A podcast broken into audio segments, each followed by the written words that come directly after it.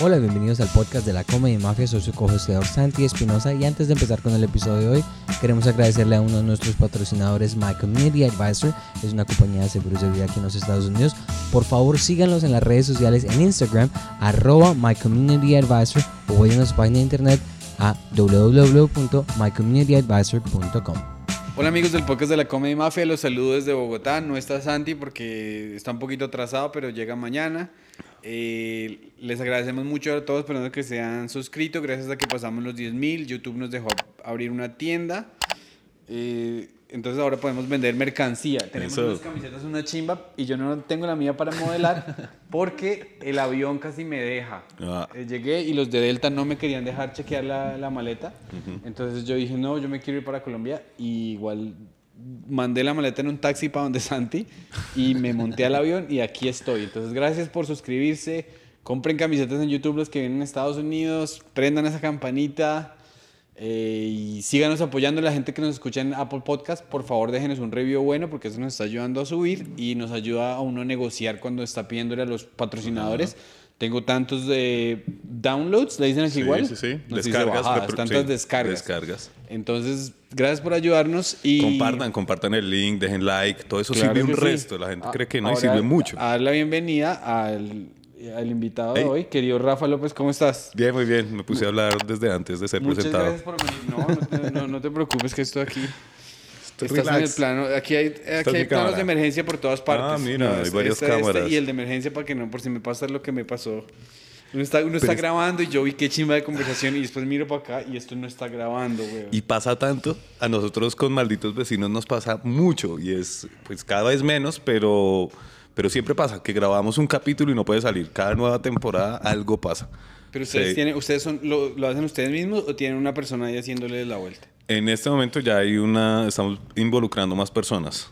Entonces Ok. sí, ya en este momento hay un, un ingeniero de sonido, pues ahí capturando el audio, y hay también un camarógrafo. Eh, pues ahí vamos, ahí vamos, pero me parece mejor tu solución que la nuestra. Tú tienes más inteligencia y, y gadgets que esclavos. Pues lo que pasa es que yo me puse a pensar, o sea, cuando empezamos, eh, Santi, Santi dijo, yo tengo mi mezcladora de audio, yo tengo mis cámaras, y entonces yo le pregunté, ¿y cuántas horas te gastas tú editando? Y me Editando. dijo, las, o sea, horas, y yo, 10 horas, y yo, pero esto no puede ser, tiene que haber un aparato. Entonces compré este aparato que me ayuda a cambiar de pantallas y el audio entra directo y no hay que hacer absolutamente nada. ideal. Porque es que, ¿por qué torturar a una persona? Justamente Santi es una persona muy ocupada. y, Sí. y- y si hay, y si hay los medios, pues sí, se hace. Sí, yo creo que esta solución está mucho mejor, en realidad. Es mejor eh, tener tecnología que pagarle a la gente. Ese es el futuro. Un poco Yo de creo gente que es- desempleada. todo se está automatizando resto Sí. y, el que no aprenda... No, O no sea- sé si has leído este libro, a, a este historiador que se llama eh, Harari. Yu- Yu- Yuval, yo no sé qué. Harari, sí, Yuri Sí, el Harari. de Yura- Homo Deus, yo no sé qué. es eh, Homo Deus y, y el otro es eh, De animales a dioses. Ese fue el primer libro del man que se Ok. popularizó mucho. Y él habla de eso, de cómo la inteligencia artificial va a quitar un montón de empleos en el futuro próximo, pero es un montón. O sea, los vigilantes, los que dan información, hasta los médicos. La inteligencia artificial va a ser capaz de hacer eso mejor que un médico. Entonces él habla de la mm, clase inútil, que va a haber un montón de gente que, que no, no tiene nada que hacer, que no ha sido educada para mm, este nuevo mundo, porque sus funciones son muy repetitivas y, y más fáciles de realizar con un aparato que con una persona. Entonces sí, el futuro es más bien de los trabajos creativos. Sí, y es que lo vemos desde el punto de vista de la comedia, cuando digamos eh, está la radio y los, y los comediantes de radio, la televisión eso es un veneno, y la televisión va a morir, yo soy comediante de radio, no quiero. O sea, si hasta Charles Chaplin dijo, ¿qué es esas películas con sonido? ¿Yo qué hago? y al mayor genio de comedia de la historia le costó adaptarse y, Claro. y, y lo mismo le ha pasado a todos los comediantes que por razón de que confiaban en que o Hollywood o RCN o yo no sé quién iba a venir a ponerles una carpeta roja, se durmieron y se los llevó la corriente. Sí, mira que esto ha sido una cosa muy chévere del movimiento acá en Colombia y es eh, la generación de los Open Micers, la generación del Open Mic, que empezó hace cinco años, entre cinco y seis años. Antes no existía tal cosa en Colombia. ¿Es tan, ¿Es tan joven eso? Sí, el Open es muy joven acá. Wow. De hecho, el Open empezó, a- existían como barcitos y cosas así donde uno podía ir a presentarse, pero eran mm, sí, muy difícil. Tocaba conocer a quien estaba programando para uno poder aspirar a pararse ahí. Pero eh, Checho y el gato se hicieron una gira por México y en México ya estaba la, la onda del Open súper montada y ellos volvieron diciendo toca hacer Opens, toca hacer Opens, toca hacer Opens. Eh, Santiago Gordo les copió, empezó el Open en a seis manos, después empezamos el Toma tu Tomate en Smoking Molly, que también tiene eh, en su esencia la idea del Open, y, y eso creció un montón. Y la magia de esta generación de los Open Micers es que no se quedan esperando nada. Ellos mismos generan sus espacios y, y en mi generación era una lógica así, como de ser muy bueno para que alguien me vea, para que me inviten a un programa o para que me pongan en una temporada. Pero estos manes no, estos manes ellos mismos inventaron sus temporadas, sus programas, sus formatos. Creo que es así. Toca es pura proyecto autogestión. La carrera del comediante es 90% autogestión. Sí, claro. Bueno, a mí me gustaría empezar a saber de, de ti antes de comedia. Primero, ¿cuánto tiempo llevas haciendo comedia? Mi primera parada haciendo stand-up fue en el 2010. Ok. O sea, hablamos de 12 años para este momento. Pero antes del stand-up yo ya contaba cuentos. Yo soy de esos comediantes que, que hicimos nuestros primeros pinitos en la cuentería. Y la cuentería yo sí arranqué desde que estaba en el colegio, en realidad. Desde, el, desde 11, sobre todo, como en- desde el 97. Y en la universidad yo conté muchos cuentos y tal. Pero fue hasta el 2010 que tuve mi primera función de, de stand-up. Fui muy reticente cuando me invitaron a hacer comedia, los amigos cuenteros que ya estaban haciendo comedia, como Gonzalo Valderrama o Diego Mateus, Diego Camargo. Ellos me invitaban y me decían que probara la comedia y yo no quería, nah, nah, qué pereza. La cuentería tiene más, ¿no? Eh, sí, ¿cómo decirlo? Como, como más eh, espíritu artístico, más, sí, eh, más posibilidades estéticas, sentía yo en ese momento. Y sentía que la comedia era puro decir burradas y ya. Y no, pues que va, no, me trago todas mis palabras, la comedia es una cosa maravillosa y desde la primera función que hice quedé enamorado. Quiero más de esto para el resto de mi vida, sí o sí. Ya, ya, ya. Bueno, y, y entonces, eh, antes, de, antes de todo, de, ¿quién es tu familia? ¿De dónde vienes? ¿Quién, te, quién te crió? ¿Quién te hizo, quién te dañó para que fueras el Rafa comediante hoy? Pues, de hecho, esto es una de las cosas que no tengo muy claro y es qué tan roto estoy yo. Siento que los comediantes entre más rotos están, más divertidos se vuelven, ¿no? Una cosa que pasa también como con los artistas en general.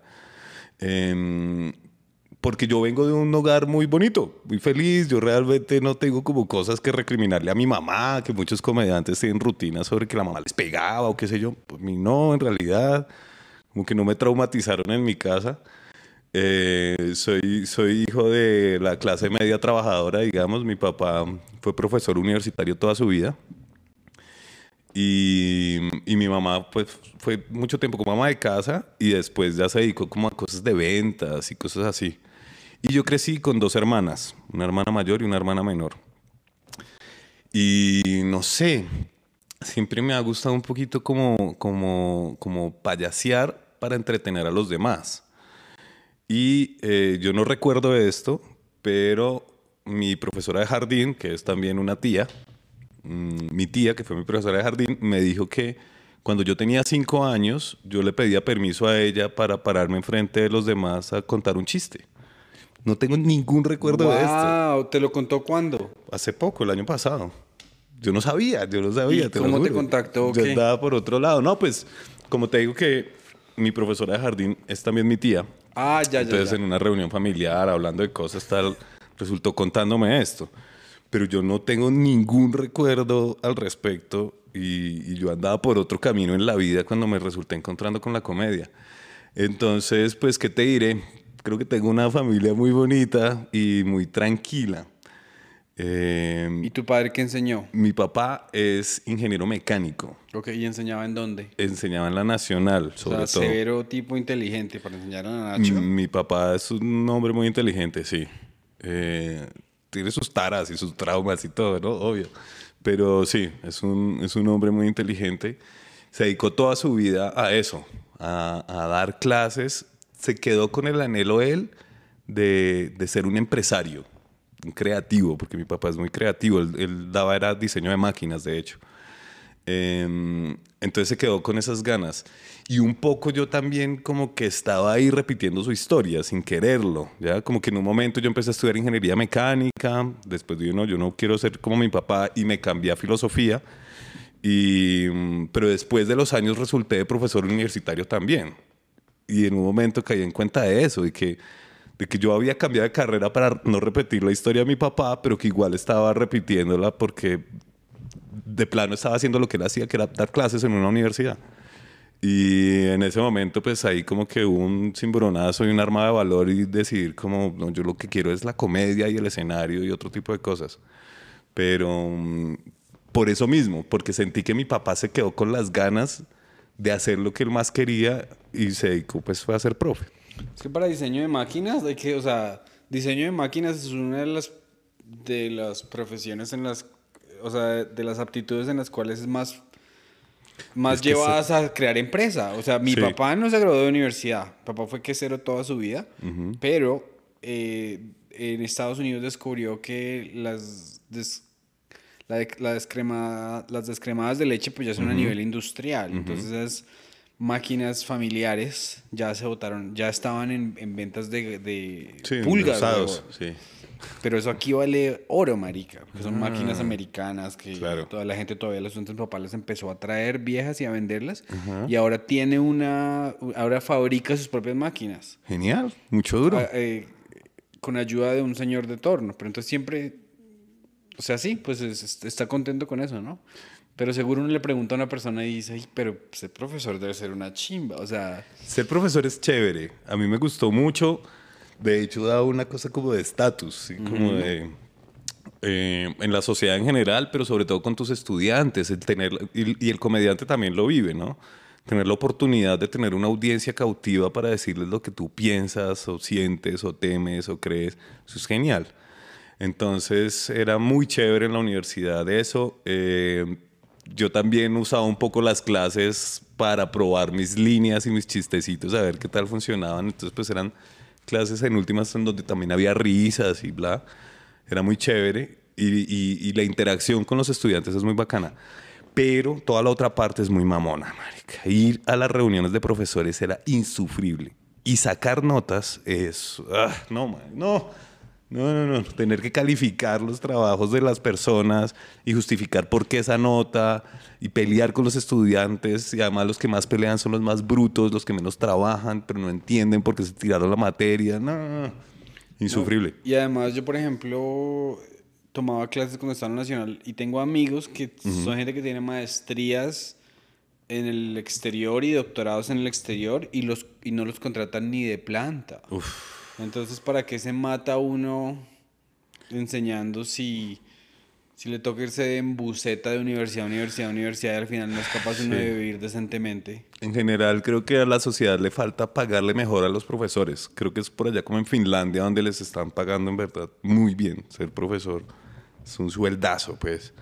Pero en general no. Y eh, también eso hizo parte de, de mi decisión de abandonar la vida de profesor universitario. Y era eso, como no me están pagando lo suficiente para yo tener que entregar tanto tiempo de mi vida a esto. Sobre todo sacar las putas notas. Todo lo demás lo hago hasta gratis. Pero, pero calificar y eso era inmamable, inmamable. Entonces, eh, sí, no, no está bien remunerado el ser profesor. Muy poco. Y es eh, muchísimo esfuerzo. Y entre más preparado estás, más difícil te resulta conseguir trabajo. Entonces, eso, personas con doctorado que no los contratan porque, pues, porque sí, porque no les alcanza para pagarle lo que dice el escalafón, pues la ley. Claro. Entonces, no, más, más linda la vida del escenario, más angustiosa, pero más divertida. Sí. Bueno, ¿y en qué colegio estudiaste tú? Yo estudié, eh, yo, yo soy un gomelo caído a menos, Ok. digamos. Ok. Eh, yo estudié cuando estaba muy chiquitito, estudié en el colegio de la Salle del Norte, de la 170, sí, todo Dos referencias, sí. gomelo. Em, Yo, pero yo estudié en el Calasanz, que queda en la sí, 170 también. ese mismo parche de, sí. de los cerros y el Abraham Lincoln, todo ese Sí, tipo, el Marymount, todos esos colegios. Em, pero salió una ley que prohibía que, que las personas tuvieran dos trabajos eh, con el Estado. Y mi papá era profesor en dos instituciones públicas, en la Nacional y en otra que se llama el Instituto Técnico Central. Entonces le tocó renunciar a uno de esos trabajos y eso pues fue una caída en la economía de mi familia. Y eh, entonces nos cambiamos de casa y nos cambiamos de colegio. Entonces dejé de estar en ese colegio tan gomelo y pasé a estudiar al colegio de la Nacional, que es un colegio muy particular porque no es, no es público para todo el mundo, pero es público porque lo paga la universidad. Y es para los hijos de los estudiantes, profesores y trabajadores de la universidad. Qué interesante, no sabía Es que genial. existía. Es genial. Casi nadie sabe, muy poquitas personas. Pero lo más chévere de ese, de ese mundo es que normalmente en un colegio están separados por, eh, por su clase social. ¿sí? Entonces el colegio de los pobres y el colegio de los ricos, por decir algo. Pero aquí, pues en últimas, podía estar el hijo del rector o el hijo de quién sabe quién, y en el pupitre al lado estaba el hijo del vigilante del, del mismo colegio. ¿sí? Eh, evidentemente uno termina estableciendo sus amistades con quienes son más afines y en fin, pero aún así pues uno tenía de compañeros a, toda, a todo el espectro de la sociedad, digamos. Eso es bonito. Muy chévere porque uno empieza de entrada como a ser más, eh, sí, a discriminar menos, a, a establecer otro tipo de relaciones. Entonces ese colegio es muy, muy chévere y queda dentro de la nacional, entonces también uno ahí de estudiante del colegio tiene como una mirada de lo que pasa en la universidad. Eh, es muy bacano, es muy bacano, fue un colegio muy chévere, lo disfruté mucho. Y sí, ahí ya hice todo mi, mi bachillerato. ¿Y ahí te topaste con la cuentería?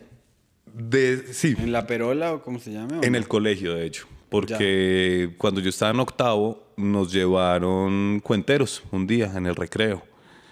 Y yo quedé maravillado. Yo eh, recuerdo mucho que escuché a Oscar Corredor, que es un cuentero genial, maravilloso. anda por ahí? Sí, sí, sí. Es muy bueno. Súper poético, profundo, romántico, con una voz ¿Oscar así, Corredor? todo. Sí, es hermoso. Ya, y, ellos lo hacen por el amor porque la plata y qué. Eh, no sé en ese momento si habría tenido presupuesto en esas funciones. Yo creo que tal vez No, sí. pero digo, hoy, él sí sigue siendo cuentero. ¿Y es que el cuentero gana, los cuenteros ganan plata? Eh, sí y no. A ver, digamos, como que sí hay algunos que logran vivir de la cuentería y medianamente bien, pero la mayoría no. La mayoría les cuesta mucho.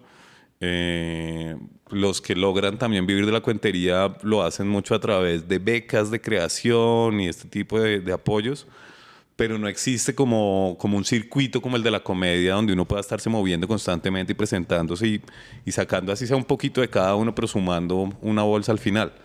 A los cuenteros les queda más difícil, más difícil, funcionan casi siempre con, con eh, patrocinio de las universidades, los espacios son más universitarios y teatrales que otros escenarios, bueno.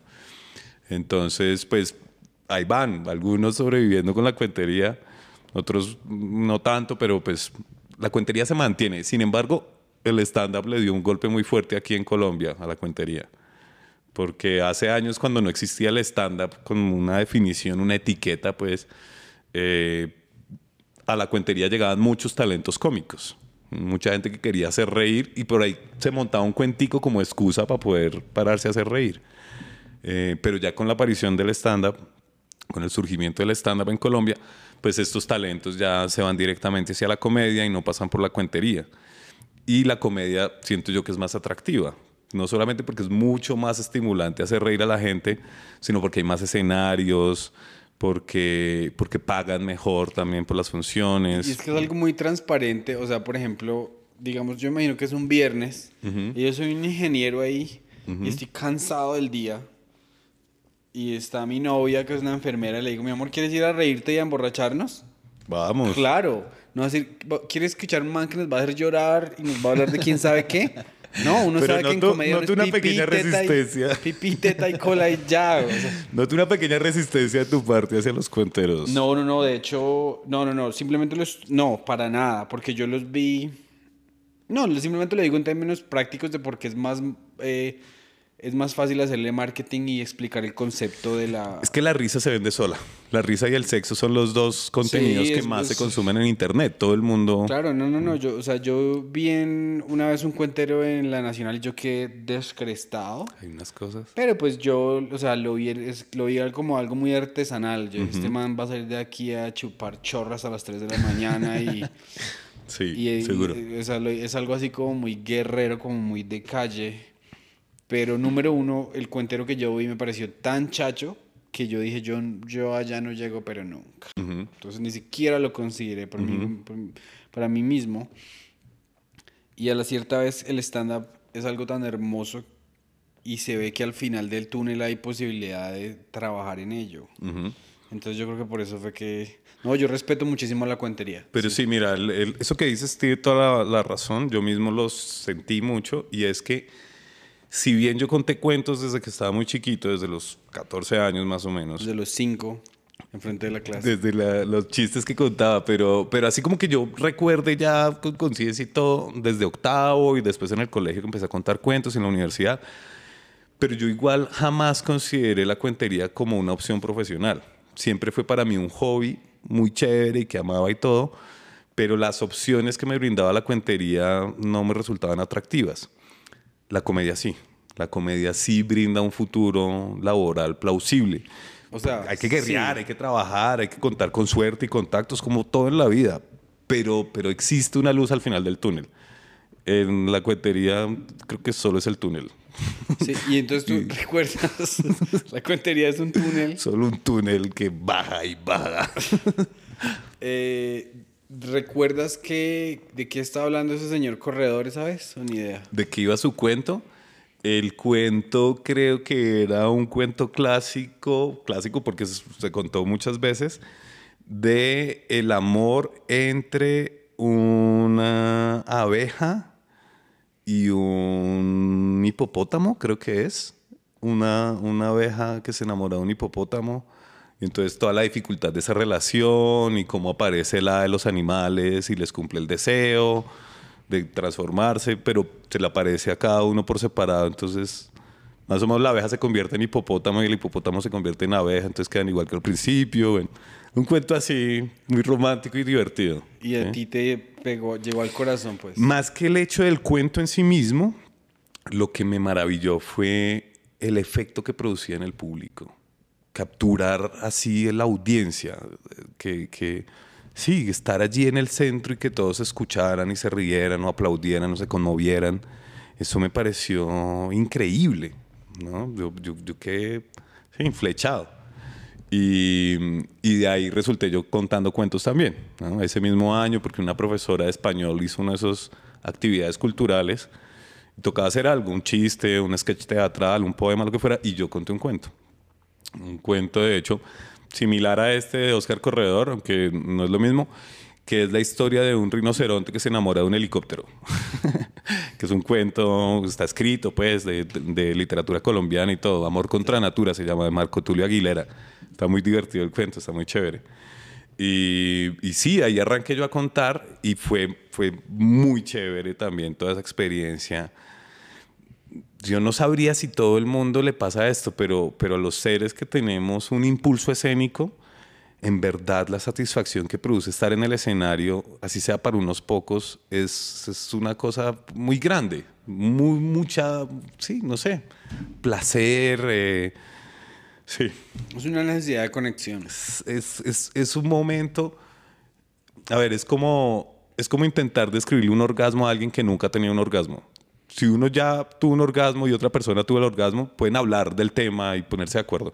Pero si el otro nunca ha tenido un, orga- un orgasmo, describírselo es muy difícil. Siento que algo similar nos pasa con el escenario, con eso que uno siente ahí, así le esté yendo mal, así, así sea una mala noche, uno quiere estar en el escenario.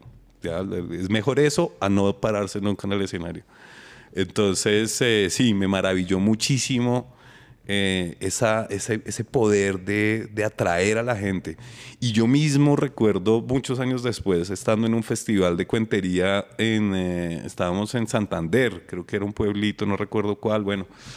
y estábamos contando en la Casa de la Cultura, yo estaba contando un cuento de, Bernabé Jaramillo, se llama, el, el el- encomendado San José, que se desocupa el cielo por culpa de un borracho. Y, y yo estaba contándole a la gente, eran como 100 personas allí sentadas en un patio interno de una casa colonial. Y por un momento me abstraje de mí mismo y me di cuenta, me- como que me vi a mí allí contándoles a todos y viendo cómo estaba toda su atención entregada a mí, como, como que ni parpadeaban ni respiraban esperando lo siguiente que yo les iba a decir. Y eso fue un placer tan grande para mí, fue una cosa así tan impresionante, una satisfacción inmensa. Entonces, eh, sí, esos momentos con el público son muy bellos. Me, me- me cautivaron ahí desde el principio. Y por ahí resulté sin querer. ¿ya? Yo resulté haciendo cuentería, como te dije, por hobby, porque me llamaba el escenario, pero no como una profesión. ¿Y estudiaste en qué universidad? ¿Ahí mismo en el Nacho? Yo estudié en la Nacho, sí, yo soy muy hijo de la Nacho con toda porque estudié en el colegio de la Nacional, estudié mi pregrado y mi posgrado en la Nacional Pero y después trabajé en la Nacional. Empezaste mecánica en la Nacho. Empecé, alcancé a hacer dos semestres de Te ingeniería quedó mecánica. grande. A mí me- a mí la ingeniería me quedó grande, güey. Las matemáticas me estaban quedando grandes. ¿Para qué? Creo, creo que en gran medida es porque mi profesora de álgebra era terrible y tenía muy mal aliento. Entonces nunca, Ah, eso es paila. nunca le quise preguntar cómo Sí, ¿no? se resolvía la ecuación. Porque, porque además tenía la costumbre de venir a explicarle a uno en el puesto muy cerquita. En se serio. Era, era, el apodo de ella era Mondragón porque era insoportable. Entonces creo que tengo unas eh, falencias matemáticas grandes. Y, mm, y sí, no, no era lo mío. Yo en ingeniería era un bicho raro. ¿sí? Yo hablaba de otras cosas, me vestía raro. eh, yo no quería estar ahí. Yo, cada vez que había un hueco entre clases, yo me iba era para el jardín de Freud a estar con amigos de humanidades en otras charlas. Entonces alcancé a hacer un semestre y dije, esta vaina no es para mí. Y Yo me quiero cambiar. filosofía.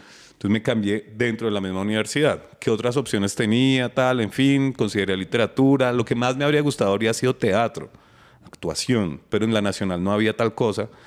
Y, mm, y pesó mucho en mí el haber sido admitido en la nacional, que acaso es difícil, es un logro.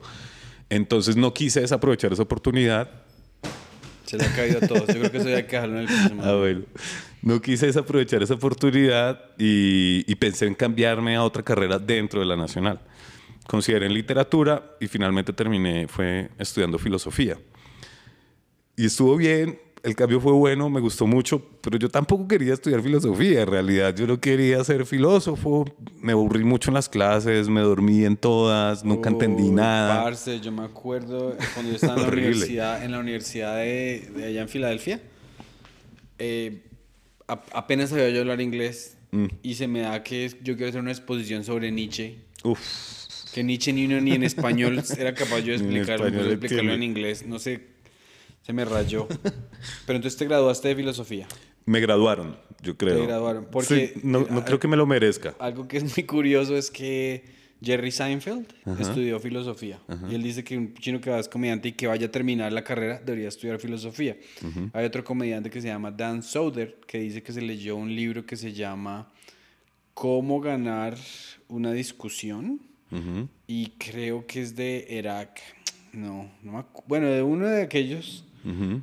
de los que bueno, todo sobre el raciocinio, ¿no? De los filósofos griegos de cómo ganar un debate. Y es que eso es el, el, est- el estándar más o menos es esto. Alguien Sí. dice, por ejemplo, eh, la filosofía dice, eh, si tú matas a una persona y esa persona es un general que va a matar a 100 personas, ¿está bien que tú mates a esa persona? Entonces tú sostienes el sí o el no. Y eso es el estándar. Sí. Yo creo que uno debería ser capaz de... O sea, un señor dice, a mí me gustaría que hubiese un, un terremoto aquí en Los Ángeles porque me encantaría que hubiese menos tráfico. Entonces el man empieza, esa es una premisa así bien balurda. o, Yo creo que yo debería poder pegarle a mis hijos. Y entonces ya puso su premisa, su, su hipótesis. Su afirmación, sí. Susténtela. Y si usted la sustenta bien, se le ríen. Y si no, usted queda como un huevón. Sí, mira que eh, totalmente de acuerdo, totalmente de acuerdo. El stand-up es una editorial. No es suficiente con que yo diga, ay, cuando vamos en Transmilenio en el bus todos apretados, uno pone esta cara. Esto puede hacer reír por la observación, por la identificación, pero todavía no siento yo que sea el stand-up realmente. El stand-up es cuando yo opino de eso que nos está pasando. Y es mi opinión. Entonces yo digo, me encanta el Transmilenio cuando está lleno porque me siento menos solo, por decir cualquier mierda. y, y lo que sea que yo opine, tiene que estar argumentado. Y efectivamente en, en el stand-up, como en la filosofía, se habla de la premisa. ¿ah? La premisa que es lo que yo quiero afirmar, lo que voy a defender. Y después de eso viene la argumentación y al final hay una conclusión. En el stand-up pasa algo muy similar. Y es que yo tengo una premisa, la desarrollo y concluyo. La conclusión no es necesariamente una conclusión filosófica, sino pues el remate, el punchline, pero exige también que haya una estructura de argumentos. Y eh, disfruto de muchos tipos de comediantes, pero los que más me han cautivado a mí son precisamente los que yo creo que han dado ese paso a volverse filosóficos. Los comediantes filósofos, que ya no solamente me están haciendo reír, sino que me están haciendo ver cosas del mundo.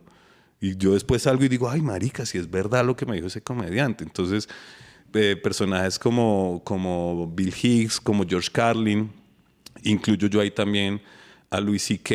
y a Dave Chappelle, eh, porque ya no solamente están haciendo reír, están, están diciendo cosas importantes y me las suavizan con chistes y con risa. Pero yo recuerdo sus últimos shows de, de George Carlin, en verdad el público iba a escucharlo como si fuera un profeta, no como si fueran a reírse sino como aprender de la sociedad, porque además él era tan satírico y criticando siempre tantas cosas que, generaba una cosa genial. Yo quisiera eso, yo quisiera llegar a, poder darle eso a la gente también, ¿sí? que no sea solamente una risa, sino como decir, puta, no podemos, no puedo seguir cascándole a mi novia, por decir algo. Que sí. Ya no se puede, ¿no? Pero o sea, ahí, yo sí te lo debatiría. lo, de cascarle a la novia o lo de la filosofía? No, no, no, lo de que el stand-up va a convencer a alguien. Ajá. Porque yo creo que cuando uno está haciendo stand-up, o sea, la gente que ve, no, Jon Stewart, eh, los comediantes que se burlan de los de Fox, de, los, de, los, de los republicanos.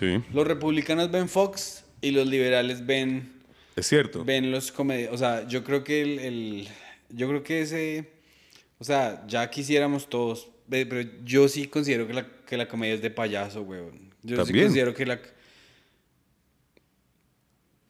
o sea, por ejemplo, por ejemplo, te voy a dar un, ejemplo particular en la que yo, en el que, porque es que en, en, Estados Unidos prohibieron los abortos.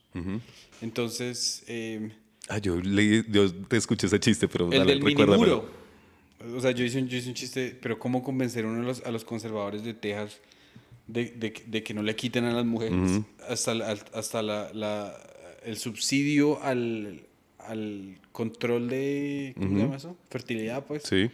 Porque ya no les quieren dejar ni comprar píldoras ni nada, les quieren quitarle el subsidio. Hmm. Entonces yo dije, no, convenzámoslos, recordémosle que hay muchas mexicanas en, en Texas y que no es una, eso no es un eh, aparato intrauterino, eso es una mini muro, güey. Se lo pone ahí para que el semen mexicano no se pueda volver. Claro, es un muro antes del nacimiento. Sí.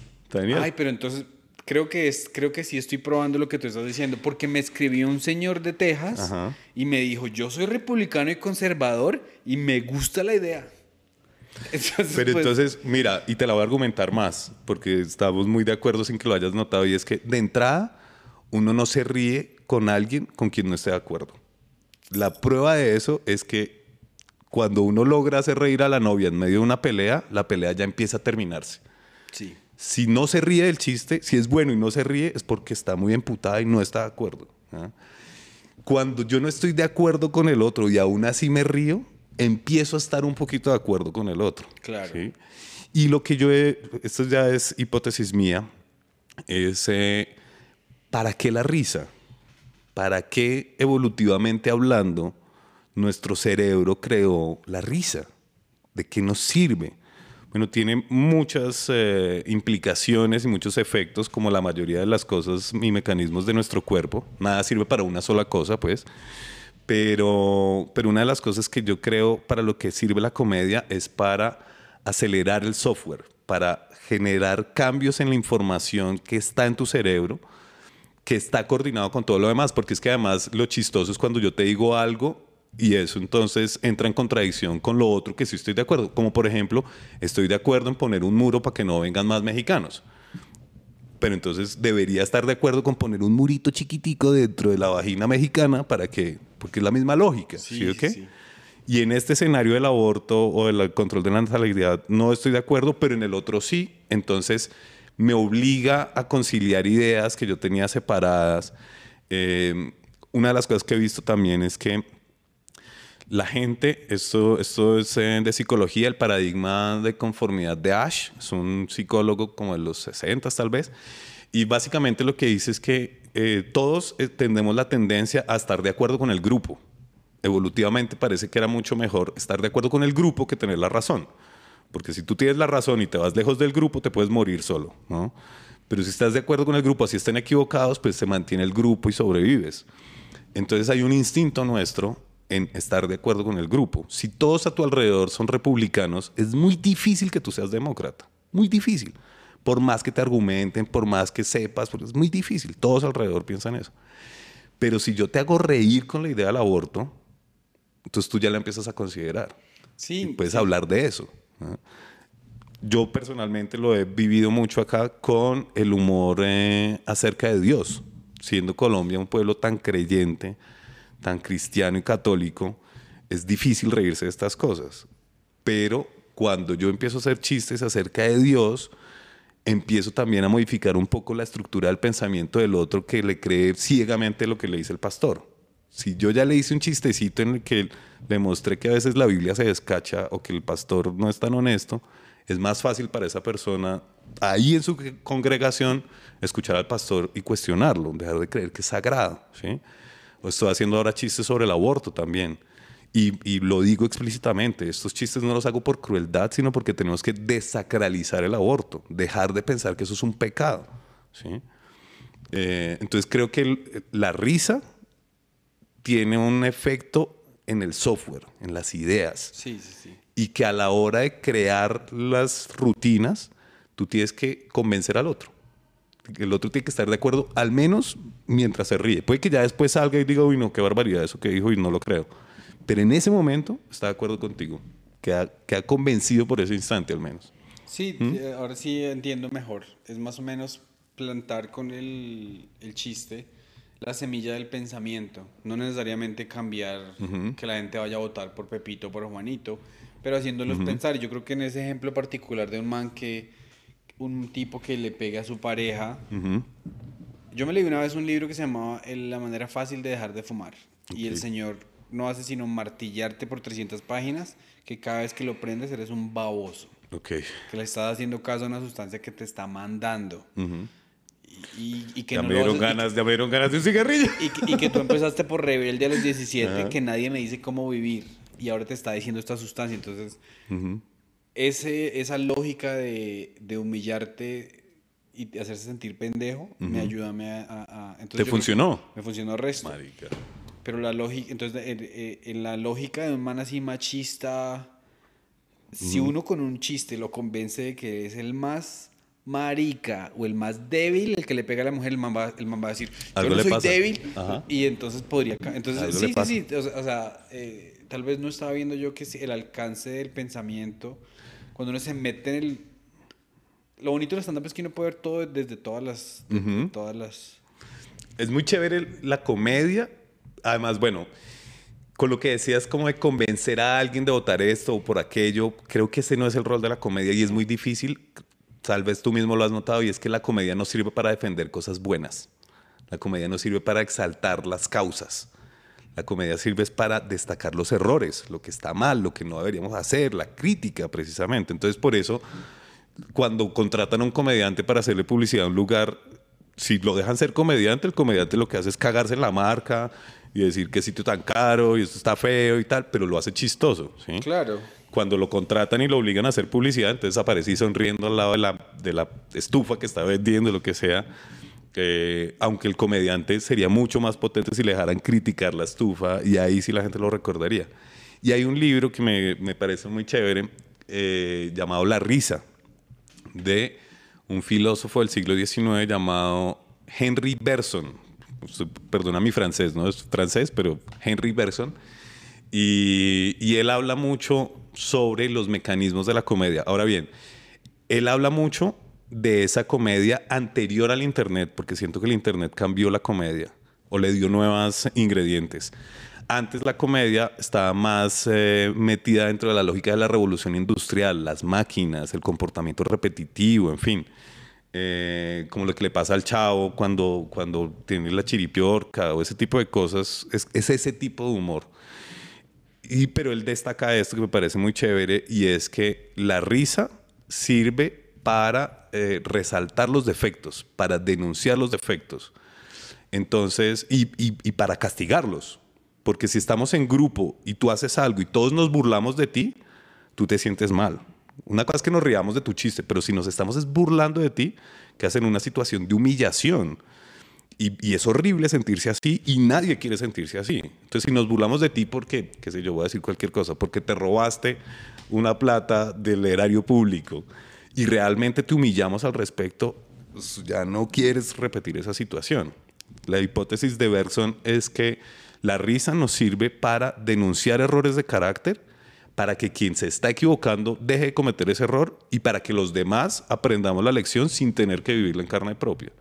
Entonces, efectivamente, si, si logramos coger al man que le casca a la novia y, y, y, mostrarle que en verdad está haciendo es menos hombre por cascarle que por cascarle, entonces, y con una risa, este personaje ya le sí. empieza a pasar otra cosa o a sentir que se están burlando de él, eso le, le pasa otra cosa. Me hiciste, sí, y es la verdad que la, la comedia defiende cosas insostenibles, ¿no? Ajá, o sea, eso es porque, lo chévere. porque dice, bueno, entonces vamos a o sea, por ejemplo, este tipo, Greg Giraldo, es un comediante. No eh, Giraldo lo llamaban allá. Uh -huh. un, él falleció sobredosis, habló mucho de las drogas, desde de sus luchas. Pero él tiene un chiste en el que dice, eh, digamos, Jason Thomas se les se escapó de una corte, mató a tres alguaciles, uh -huh. eh, tenía 10 condenas de asesinato, uh -huh. cogió a una rehén, la rehén lo recibió en el apartamento, lo trató bien le hizo desayuno, el man la dejó ir y se entregó.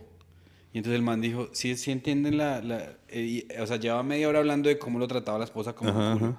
Ajá. Y por qué se había divorciado tres veces.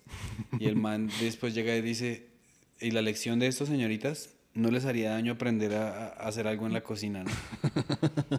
Pero entonces el man no está haciendo, o sea, el man no está siendo machista, sino está diciendo, por sí mismo, ese marica, si a mí me hubiesen querido un poquito en mi matrimonio, yo, yo no, hubiese sido el psicópata Ajá. drogadito que yo soy. Y uh -huh. no es porque se está quitando la responsabilidad, porque él lleva echándose mierda al mismo por media hora. Pero pues e, eso es el coso. O sea, la comedia no dice, bueno, yo nunca mataría a nadie. O sea, eh, Chris Rock lo dice, ¿no? Yo, yo no digo que uno deba matar a la esposa, no condono eso. Pero yo, que yo no, haya digo pensado... que O.J. Simpson, que uh -huh. Simpson no haber matado a la esposa pero lo entiendo. Sí. Y después explica todo lo que le hizo la esposa a J. Simpson y, y, y, cómo hiere eso al ego masculino. Uh -huh. Entonces, de hablar, el, el, el, eh, la comedia ayuda a expandir la manera de pensar de una manera muy... Y el cerebro además tiene esta capacidad de sostener ideas contradictorias al mismo tiempo, mientras no las tengas que relacionar. Pero cuando entramos al mundo de la comedia, la comedia nos obliga a hacer esas conexiones, así sea por chiste, así sea en la imaginación pero ahí en la imaginación, como en un simulacro, nosotros rodamos un, escenario y llegamos a unas conclusiones y decimos, ah, esto se puede o esto no se puede. Eh, y, y, a través de lo que aprobamos y desaprobamos también. Piensa, por ejemplo, cómo han cambiado los chistes machistas en los últimos 15 años. Y hace 5 años todavía pegaban los chistes machistas, al menos aquí en Colombia, ya no. Ya no, es difícil que peguen. Incluso ahora chistes que no son necesariamente machistas, pero solo porque mencionan mujeres o, la menstruación o lo que sea, entonces ya son difíciles, son, es más difícil de que lo reciban bien. Entonces, eh, sí, siento, siento que, que, la comedia tiene ese poder de afectar lo que el otro piensa y de, pero como un juego, de defender lo indefendible. Es que, es que decir yo amo el amor y odio la guerra, eso es una bobada. Pero si yo digo, puta, yo odio el amor, tú ya me quieres escuchar. Tú ya quieres saber por qué. Y si además te lo resuelvo de una manera chistosa, pues. Sí, claro. Mejor. O sea, digamos que uno llega y dice. Yo sí entiendo por qué Putin invadió a Ucrania. Uh -huh. Entonces ya el público está gonorrea. Y, se- y se pone así salsas, ¿no? Entonces tú les dices, pues si yo fuera un enano con pipí chiqui, o sea, y pruebas Ajá, tu, tu ajá. hipótesis. Pero entonces el- el, eh, lo dijo Louis C.K., que lo escuché, él dijo, em, la comedia no es discurso polite. O sea, Ajá. polite es decente. Sí. Es un descanso del discurso decente. Total. Es un juego. La comedia es un juego. Porque yo te estoy vendiendo una imagen. Y al final te estoy... Imagínate que la película fuera... Había una princesa allá, en al- arriba de la montaña, y el señor subió en su caballo y, y había- estaba pavimentado el este, y subió y la conquistó y se casaron. Qué, qué chimba. Eso no Eso no- tiene nada de drama ni de tensión. sí, aburridísimo. El, eh, la comedia sí es lo que tiene tensión. Por ejemplo, hay ese tipo que se llama Anthony Jeselnik, Sí. que el tipo llega y dice, me llamó mi novia a las 2 de la mañana anoche y me dijo, Anthony, hay un ruido, se me está metiendo alguien. Dijo, ¿usted sabe con esa adrenalina lo difícil que fue volverme a quedar dormido? Al final te está cambiando la de esta y está, está revelando que él es un come mierda que no atiende a su mujer ni nada. Pero es, es, es, es- sí es un juego. Es Claro. un juego, no es, una, no es un discurso enaltecedor ni nada, es un juego. Y el que no esté dispuesto a jugar no debería ir a un club de comedia, güey. Sí, la gente debería entender que dentro del, dentro del juego del humor estamos es generando un espacio seguro para decir cosas inapropiadas.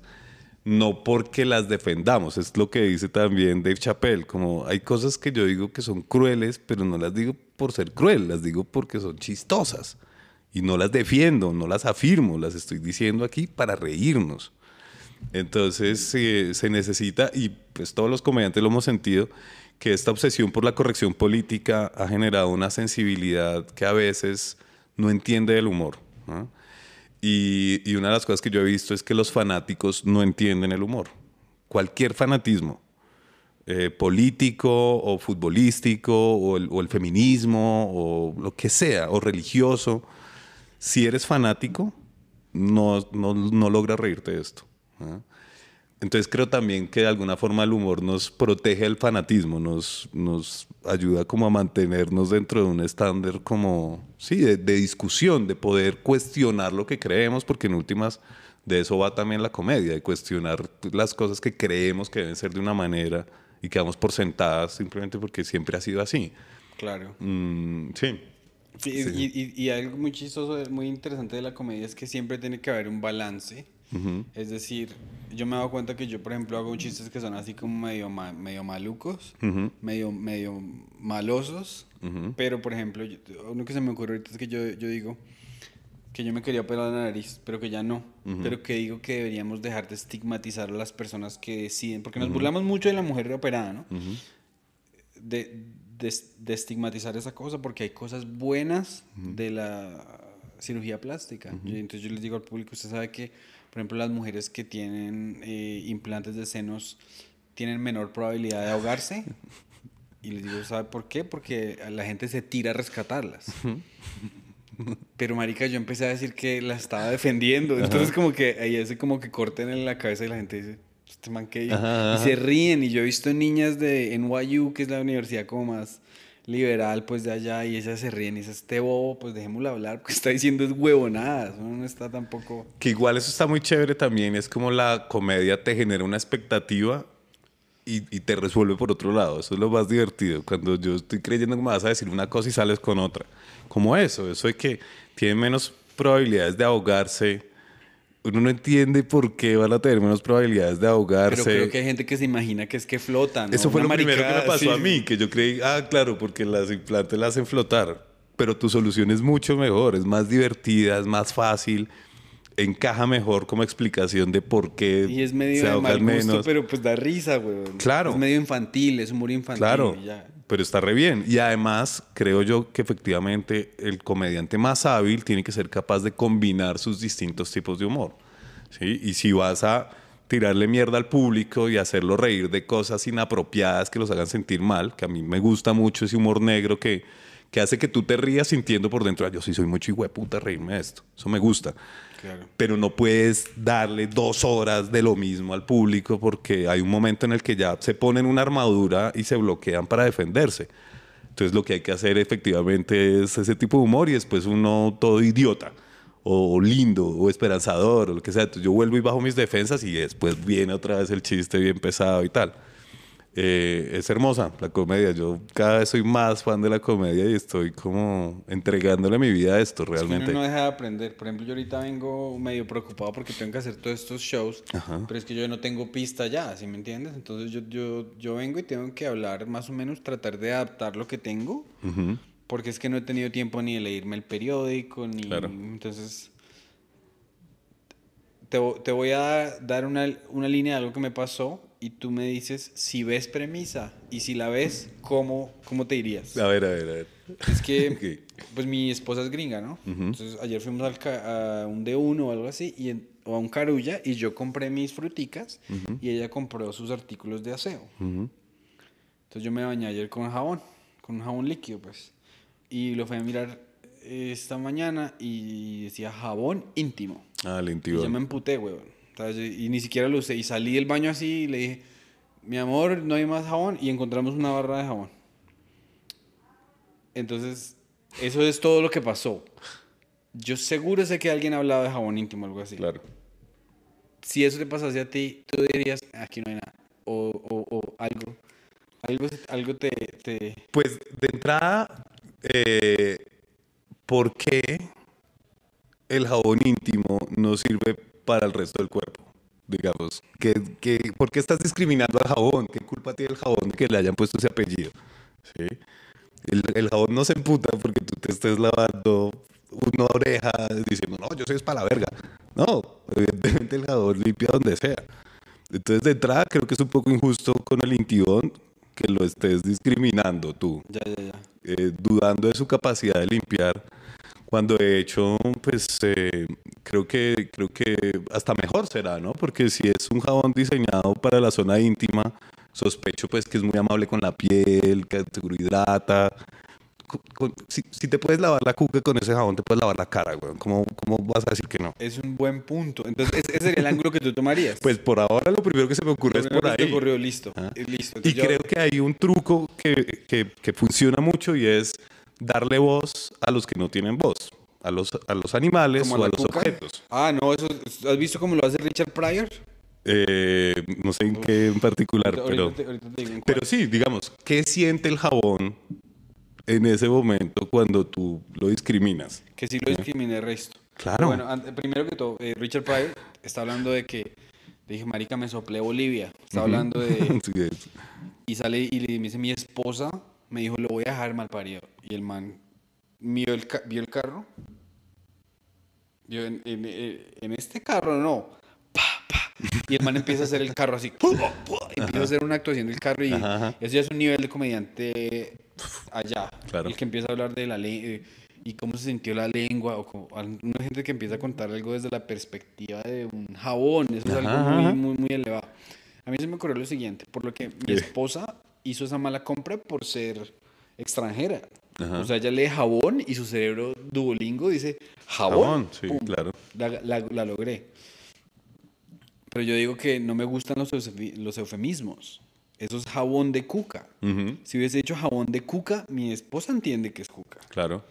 Entonces, esa es como la, la- el- esa es la, la primera línea. Y la segunda cosa que quería decir es que, y es que, y es que la barra de jabón con la que yo me, yo, yo, yo me lavo el culo con esa. es el, que el culo es re Está íntimo, peor, weón. sí.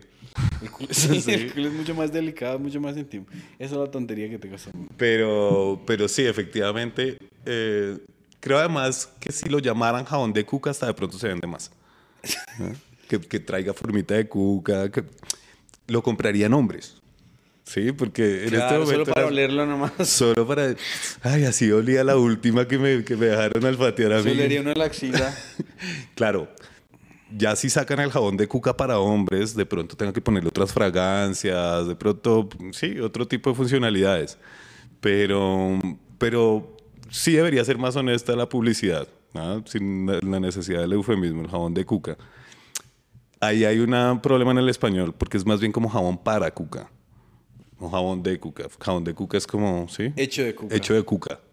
Que también se vendería muy bien. Si alguien logra sacar un producto de esos, marica, se vende porque se vende. Eso se vende en OnlyFans. En OnlyFans Weón. compran la, la cuca, o sea, No. la, el- el- la tanga usada. weón. Sí, y caras, además. No, no, no son baratas los... ¿Tú nunca tuviste la curiosidad de oler una tanga así? Eh, sí. No ¿Quién- desconocidos, ¿no? No, ¿Quién no olido- ¿Quién no ha olido una tanga? No, no, no, una tanga que me haya encontrado por la calle. de la prima de un amigo, de la mamá de un amigo, ¿no? Eh, no, siempre fue como de, de novias o amantes. Es que siempre en fue, ese, siempre en fue ese en- contexto. en familia. Sí, No. pero no, no fue, no fue eh, meterme ahí sin que se dieran cuenta. Que además, es que también siento que el olor a cuca es rico, pero cuando uno está recho. Si No. uno no está recho, no creo que sea un olor. Es que, no, no, yo, yo, yo no me refería a panty usado. Me refería ¿no? como a los panties ahí limpiecitos. Ah, como a verlas, Pero tienes imaginárselas. toda la razón que uno no, no- eso no huele a nada, eso huele a soflano. ¿no? Sí, pues ahí era puro soflán, si realmente uno se, como verlos, imaginárselas. No, yo creía que era más el asunto de el oler unos panties eh, que tengan ahí su rastro de feromona bien fuerte, Mm, solo con novias. Y sí, creo que ahora pasa menos eso de que uno entra al baño y encuentra cucos colgados. Eso sí. Antes era más común. ¿Tú crees que todavía normal? ¿Pasa mucho? Eh, es que yo lo, así fue que yo... Ah, eh, así te o sea, descubriste en la situación. En la, casa de, de un amigo, yo vi unos, unos calzones, yo, pero uno es chiquito, ¿no? Y aquí, aquí, aquí olerán las mujeres, me imagino que las... Uno es chiquito, ¿hace cuánto pasó eso? güey? Eh, hace dos semanas, no. Ah, sí, claro. No, yo tenía por ahí 13 años, güey. Sí, claro. En estos momentos, obviamente, uno está así todo. De descubrimiento de descubrir y, y- qué estará pasando. Y, sí. Eh, diría que como crecí con hermanas, también había como ese tipo de prendas en mi casa. Pero tampoco era que estuvieran ahí colgadas en el baño usualmente. ¿Sabes qué? A mí algo que me ayudó, no, yo no sé si, y esto, ¿sabes quién es Larry David? Sí. El creador de Seinfeld. Ujú. Me validó mucho cuando él dijo en su programa que él mea sentado, güey. Ajá. A mí me encanta mear sentado. Es lo mejor. Porque yo vivo con, o sea, yo, y cual, mi, lo dice mi esposa, me lo han dicho mil parejas, no hay nada más lindo que nunca tenerte que pedir que bajes ese maldito roscón. O que nunca esté esto lleno de miados. Ajá. O sea, levanta uno a las 3 de la mañana y se va a poner una ahí a... Sí, a mí me parece mucho mejor orinar sentado, sobre todo cuando uno ya pasó los 40 años y cuando uno se estaba agu- aguantando las ganas de miar, digamos. En ese momento es mucho mejor orinar sentado. Eh, pero hay todo un tema ahí sobre la masculinidad y el ser macho y tal. Tengo amigos que son así, que uno les dice, ay, me presta el baño y lo que dicen de una es siga y se sienta como, como jugándole ahí a la Sí, masculinidad del otro y tal. Eh, eso está cambiando. Ya se está poniendo de moda el orinar sentado sin que eso sea, pero porque se está cuestionando mucho al macho. Los machos remachos no orinan sentados. Vamos a hacer un pequeño sondeo de las personas que se vean este episodio. Todos los que me ven sentados, mándenos un... Manden su like. Manden su like y nos dejen un, ¿cómo se dice? Thumbs up, ¿cómo se Sí, dice? en pulgar arriba. El pulgar arriba, pues. Y Yo orino sentado, así con orgullo. yo orino, sentado, orino sentado. Y estoy orgulloso. Hashtag orino. Hashtag meo No sentado. Que, que, que sí me parece eh, muy válido que uno tenga esa, ese respeto por las nalgas del otro, de no, de no dejar miado el bizcocho, que eso está re mal. Si les cuesta mucho a su masculinidad el orinar sentados, recomiendo entonces orinar en el lavamanos, que igual pues eh, no se ensucia, gasta menos agua, está más cerquita de la verga, tiene muchos, muchos beneficios el orinar en lavamanos. Ahí sí estamos completamente en desacuerdo. Pero, ¿qué tiene de malo orinar en Volvamos a la lavamanos? comedia Es que como- ya me acabo de irritar. Es- Nunca, eh, no mentiras. Pues, marica, que eso se va a salpicar en alguna parte, güey. No, pero ¿qué, con qué tanta fuerza orinas tú Yo acaso, odio, digamos? yo odio los orinales que son bajitos, Sí. como para altura niño. Siempre se me olvida y eso se salpican, terminan con esas piernas. Sí, estoy de acuerdo en que la salpicada es un, es un tema molesto. incómodo, porque Yo- es que eso viene con meados de otros. Ah, bueno, también. Sí. No, en los, en los sitios públicos los orinales son una mamera. Pero lo que es tan inquietante es por qué los baños masculinos viven tan sucios. Pues son... Sí, a, a mí me encanta el sistema que yo una vez creo que entré al terminal de buses de Tunja Ajá. Y a, iba a una señora que cobraba como 800 pesos la entrada. y te ten- acompañaba. Tenía como un torniquete. Sí. no, tenía como un torniquete vigilante. para entrar, pues. Eso se llama así. sí. Torniquete. Pero ese baño, el Limpio. baño más limpio. Entonces, cóbreme lo que quiera, pero que el baño esté limpio. Sí, sí, sí. Que, que sea católico utilizar el baño. Exacto. Bueno, dejando los miados y volviendo a la comedia. ¿Qué? ¿Cuál es tu, ¿Cómo es tu proceso creativo? ¿Cómo funciona? Eh, ¿Escribes o...? Soy muy indisciplinado. No he, no he desarrollado una estrategia creativa que sea como fácil de repetir y nada. Soy, soy de estos comediantes que, que, que todo el tiempo se pregunta como yo, ¿de dónde saqué ese chiste? ¿Yo cómo me lo inventé? ¿O cómo me voy a inventar uno nuevo? ¿Sí? Siento constantemente esa angustia. Eh, igual como que he ido desarrollando también algunas técnicas un poco sin querer, ¿no? Entonces diría que cuando me pongo juicioso, usualmente porque hay una presión exterior que me obliga a estar más juicioso, ¿no? Como un show importante en el que tengo que estrenar rutina o algo así. Entonces, eh, creo que lo primero es como darle vueltas a la idea en mi cabeza varios días. Pensar huevonadas mientras espero el bus, mientras voy caminando, mientras desayuno. Pensar bobadas. Y eh, proponer el tema de conversación con amigos. No necesariamente comediantes. Los comediantes sirven mucho para esto porque uno entienden el juego y se montan en el beat. Eh, pero en general, poner a la gente a conversar sobre si deberían legalizar el aborto o no, por decir algo. Ya. Y eh, en esas conversaciones, un poco siguiendo a Judy Carter, creo que era la que da este consejo, meto un poco mis afirmaciones y mis remates sin avisarle al otro, sin decirle, ah, estoy probando este chiste a ver qué te parece, porque eso mata el chiste. Pero así conversandito yo te empiezo a decir, no, marica, la gente que se corta las uñas en público, ¿qué le pasa? Y, y algo dirás tú, si estás de acuerdo o no, o te digo un remate y tú me respondes con otro. Me pasa mucho con mis novias también porque yo mismo escojo mujeres que son divertidas y chistosas porque eso a mí me enamora mucho y siento que a los comediantes en general también eso les, les mueve una fibra. Entonces me pasa con, con las novias, que como comparto tanto tiempo con ellas y tantas charlas, entonces salen chistes y, y al, varios de mis chistes eh, han sido novias? han sido de novias. ¿En plural? ¿Tienes Pues- novias en plural? No, no, no. Eh, digamos, a lo largo de los años, Ah, ya, distintas, ya. distintas parejas, ¿sí? Eh, entonces, siento que de esas charlas sale mucho material. Y eh, ya después como de ese trabajo previo, lo que he hecho es sentarme a escribirlo en el computador, así como si lo estuviera diciendo, ya argumentando todo lo que pueda. Y después de eso, de tenerlo escrito, lo que hago es eh, decirlo en voz alta, no leyéndolo. Le- escribirlo es como una fase para aclarar las ideas, organizar el pensamiento, tener como más claro el orden. Eh, y después empiezas a decirlo en voz alta varias veces, de distintas maneras. Y si tengo que volver al texto, pues vuelvo y leo, pero pues lo, digo. Y ya la última parte, que es la que me parece la más eh, productiva realmente, aunque solamente es posible después de todo lo anterior, es que me fumo un porro y me meto a la ducha. Y en la ducha ya digo la rutina como si estuviera frente al público. Y en ese mood aparece impro y se me ocurren otras cosas y aparecen más remates. eh, y ya, después es ir a probar todo eso frente al público en el Open, en fin. Pero un poco así como de, de tener como una estrategia para escribir o sacar material, ha sido, ha sido por ahí, por ese lado.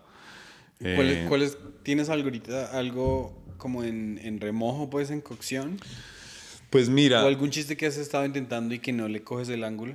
Eh, más o menos, digamos. eh, sí, un poco como ideas por ahí sueltas que tengo. em, que es que el otro día, el otro día vi a un ciego hablando solo. Pero mucho. Estaba hablando mucho y de manera muy vehemente y, en voz alta. Entonces me quedé viéndolo un buen rato. Entonces, eh, lo primero es que siento que es muy fácil espiar ciegos, que es una labor fácil, ¿no? salvo que uno, uno haga ruido, tenga una colonia muy fuerte, pues se puede uno espiar al ciego sin dificultad. Y eh, a la final, pues, no, pues realmente me fui, no me, no me pude quedar ahí mucho tiempo. Pero el man estaba hablando solo muy fuerte, eso fue lo que me causó tanta, lo que llamó ¿Y- mi atención. ¿Alcanzaste a, a- a- a distinguir de qué estaba hablando? No, no, no me acerqué tanto. Pues es que sí, no era, no era tan buena espía de ciegos en ese momento, para la próxima. Pero pues me fui de ahí y la pregunta que me quedó era si el man estaba loco o si tenía un mal amigo. ¿Cuál de las dos? Si es, si es que es un hijo de puta que lo dejó hablando solo y el pobre ciego no se da cuenta que lleva una hora hablando solo porque el amigo se fue, ¿sí? Claro, claro. Entonces por ahí un poco tengo esa como el ¿Qué beat. diablos pasó Sí. ahí? Claro. Y, y todavía no encuentro muy bien cómo decirlo, cómo armarlo. El otro día arranqué simplemente diciendo como, el otro día estaba yo espiando a un ciego y ya esa idea les pareció chistosa porque decirlo de esa manera como tan descarada y tan raro que alguien tenga esa actividad, ¿no? Y entonces empecé a especulé más acerca de como si fuera un hobby lo de, lo de espiar ciegos y di unos consejos, en fin. Pero el, el beat de donde salió fue eso. Ya, una observación que se te queda ahí. Vi al ciego hablando la solo cabeza. muy duro y como discutiendo, pero estaba solo. Entonces, lo que sí pensé eso, fue como lo dejaron hablando solo, un hijo de puta mal amigo que tiene el pobre ciego. Hay, un, hay un- Bueno, pues Larry David, volviendo a él, él hizo, fue de host en, en Saturday Night Live. Y el man hizo una rutina, dijo, yo, él manejaba limusinas, ¿no? Yo una vez tuve una patrona ciega. No les puedo decir lo chimba que es ser empleado de una persona De un ciega. ciego, claro. Cagadas de pájaros, esa mierda recochina. No me decía nada. y ya, y se movió al siguiente chiste. Perfecto. Pero, pero esa es parte de, de la magia de la comedia y es encontrar las ventajas en lo que no debería tener ventajas, encontrar lo, lo bueno en medio de lo malo. Exactamente, ¿sí? Exactamente. Y si le hacemos la deconstrucción, o sea, se me acaba de ocurrir a medida que te lo dije. Ajá. Él era el conductor de la señora, entonces nadie le está dando lástima. Ahora es muy distinto decir, vi un ciego indigente, Ajá. jaja, y le robé el dinero. Coma mierda, nadie se va a reír de eso porque el- el- la comedia tiene un... Pero si le robé el dinero para comprar un pancito para regalárselo al mismo, entonces ahí, Sí, Digamos, sí, algo sí. pasa. No, no, no, obvio, obvio, obvio. Pero, o sea, si le quitas el dinero y le compraste ropa mejor para que se vistiera mejor. Para y- que o se vista, porque es que... compraste unos marcadores y, y le corregiste la ortografía del este, sí. Claro. Pero a lo que no me refiero es que no puede ser uno gonorrea. Y, y sí, siempre que logres armarlo, porque también una de las cosas que Dame me enamoró del stand-up, Dame un ejemplo de un, de, un, de un chiste que sea gonorrea y pasado y que se acepte. pues precisamente eh, una de las cosas que me enamoró del stand-up fue, y el primer comediante que yo quedé así como obnubilado por él fue Louis C.K., después de haber visto otros, con Hilarious, el especial del 2010 precisamente, creo que es. En ese El especial... experimento que vamos a hacer es el chiste que tú me vas a decir, yo te voy a evaluar si tiene justicia poética o no. No, pues es que me queda muy difícil reconstruirlo completo porque es un montaje largo. ¿sí? Ya, que ya. él lleva un rato diciendo que su cerebro es estúpido y que piensa Yo me acordaré, yo me estupideces. acordaré porque lo escuché hace un poquito. Eh, y sin recordar exactamente cómo es todo el chiste, el remate del chiste es violar a un niño muerto. Eso es lo que él termina diciendo. ¿Sí? ¿Ok? Y termina diciendo como que él no lo mataría para violarlo, pero si se lo encuentra muerto a la orilla del camino y no está lloviendo, de pronto Sí, él, ¿sí? Lo que pasa es que es ya acostarse con algo inerte.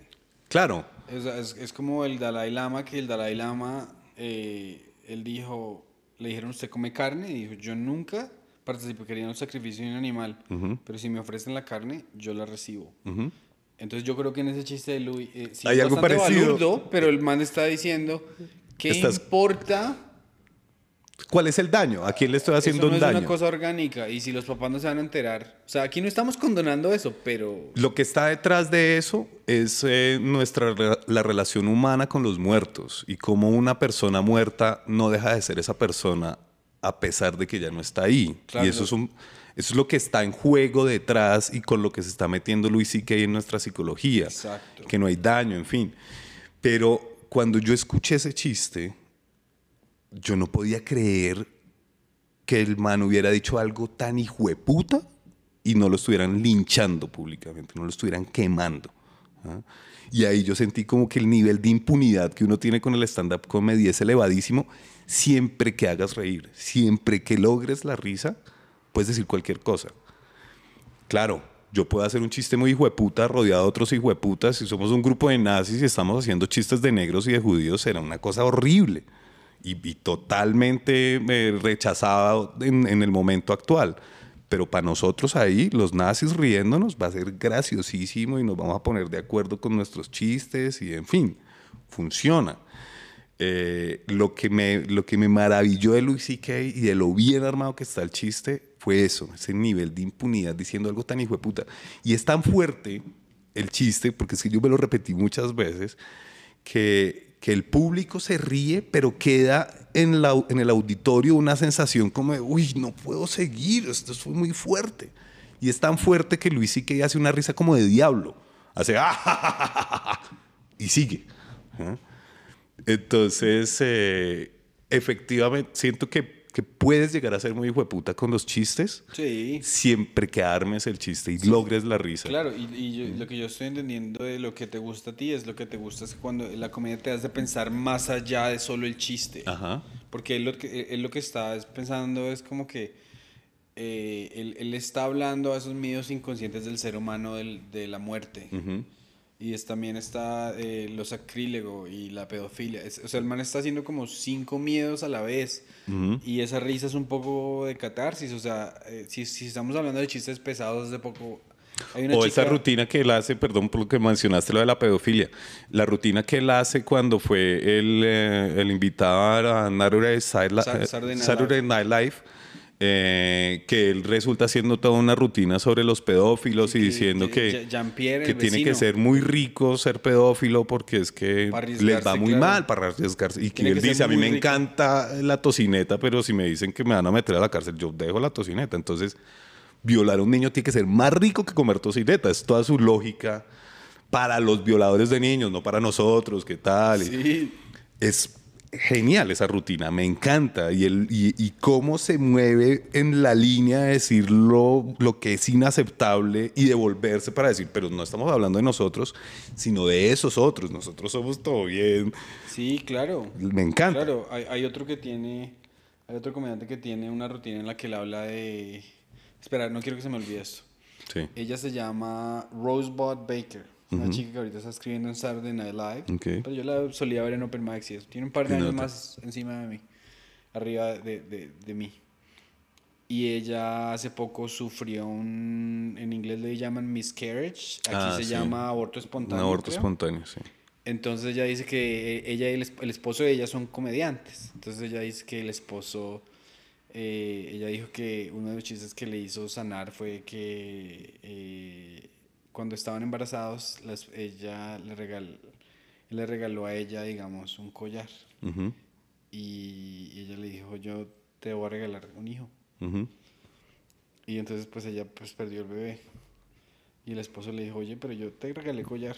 Devuélveme el collar. Y mi rega sí. marica, regálame algo. y ella, uh -huh. pues marica, se, se rió, weón, porque claro. es que le, le, le, no hay nada más doloroso Uy, la pérdida un niño. Irse a la tumba con, con guardados. Uh -huh. La risa nos ayuda. Ah, mira, esa, esa, muchacha perdió un bebé. No soy la única persona en el mundo que perdió un bebé. Uh -huh. Nos ayuda a conectarnos. Y aquí la magia de ese chiste está en que se equivoca en lo que es importante. Porque lo, lo importante, evidentemente, es la vida de nuestro hijo que no pudo llegar. ¿no?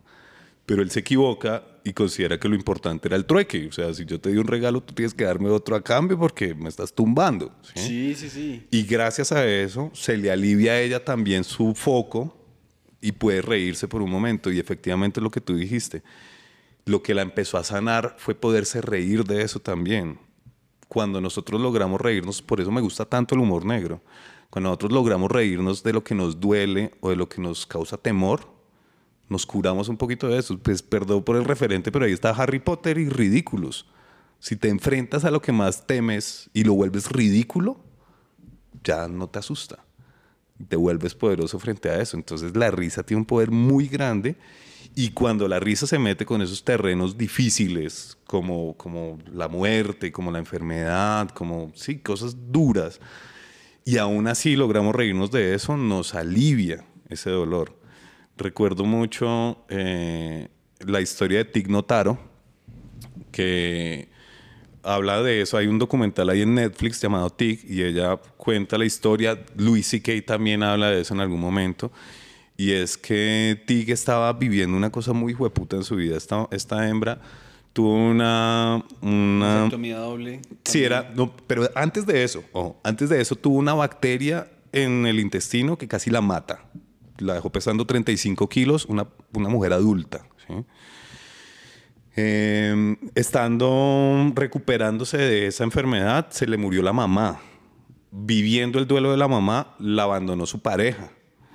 Y viviendo el duelo de ese abandono y toda la recuperación anterior, le dio cáncer en las dos tetas, que ella además no tenía tetas, era toda plana. Y en medio de esa situación, se hizo el mejor show de stand-up comedy de su vida, en el que no dijo ni un solo chiste preparado. Ella salió y se quitó la camisa. No sé qué tanto empezó a hizo. hablar, sí, claro. Sí, pero sí, salió a decir, hola, ¿cómo están? Yo tengo cáncer. Y así fue el arranque. Y, y- y de ahí en adelante todo fue así. Y lo mejor es que al final entonces eran eso, personas diciéndole, yo tengo cáncer, o yo tuve cáncer, o un familiar se murió de cáncer, o, ¿sí? o mi familiar tiene cáncer. Y gracias a que ella compartió eso y les, les permitió reírse, todos los otros viviendo algo similar también se sanan un poco. Claro. Entonces, el, eh, ya, ya si nos ponemos así como trascendentales respecto del, del potencial de la comedia y la risa, me pareció una cosa hermosa, su capacidad de curar y de cambiar la lógica con la que enfrentamos el mundo. Si tú te das cuenta, en, en el escenario de la comedia es bueno todo lo que en la vida real es malo. O sea, está bien y, y- y mejora el efecto. Entonces, ser gordo, ser feo, ser pobre, tener una enfermedad como la de Camilo Sánchez, que es el Tourette, que no lo deja estar quieto. En, en cualquier otro escenario, esa enfermedad para él fue una tortura, una Sí, maldición. Claro. Pero en la comedia es un Una superpoder. bendición, claro. Los Sí. comediantes solemos decir, marica, qué envidia que te dio ese cáncer en la rodilla, que le decían Sí. al cojo feliz en México, ah, hijo de puta ahora, entonces qué Tan de buenas, Tan de sí, buenas con un cáncer en la Claro, y es rodilla. que la, la comedia es de llegar y, qui- y- y quitarse y, y decir, mire, mire las cicatrices. Y, Aquí están. y mire esto que yo he tenido que ocultar todo mis este tiempo. exactamente. Y esto que yo estoy ocultando, usted también lo está ocultando. Y no hace falta que lo oculte. Sí, y bueno, y algo genial. muy bonito que dijo eh, Tig Notaro es que dijo, yo tenía chistes absurdistas de que yo iba manejando y se me metió una abeja y, mi, y, mi esta- y me dijo, tengo cáncer, se me murió mi mamá, casi me muero yo, tengo las deudas del hospital hasta acá y me voy a parar al escenario a hablar de abejas. Sí, no. no, no, no, ya no se sentía real. Eh, y, la- y ella también, por ejemplo, tiene un chiste de que fallece la mamá. La mamá falleció prematuramente porque no, se cayó y se... un hematoma y adiós. Y el hospital, pues la llevaron y duró... Y, y, y el hospital me mandó una encuesta de que qué tal les pareció el servicio. Pues marica, mamá está muerta. Sí, no, no estuvo bueno el servicio, digamos. Exacto, pero entonces- si lo hubieran salvado. Pero entonces, ¿qué pasa cuando yo esté un día en un hospital porque tenga un pariente y esté llorando, esté llorando? Y va a haber un momento en que yo me voy a acordar de ese chiste y me voy a reír por tres segundos y después voy a volver a llorar. Pero eso es lo bello que tiene la comedia. Pero y esos tres segundos de risa Catarsis de son un descanso además para poder seguir soportando después el dolor.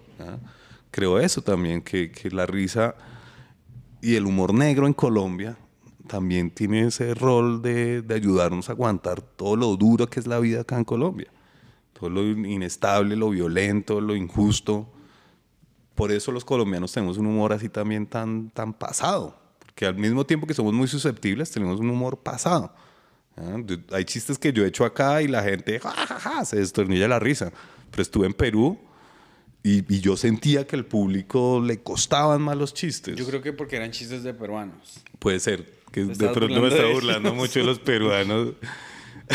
puede ser, puede ser. Aunque en realidad lo que yo he visto es que si uno se burla de ellos, más les gusta.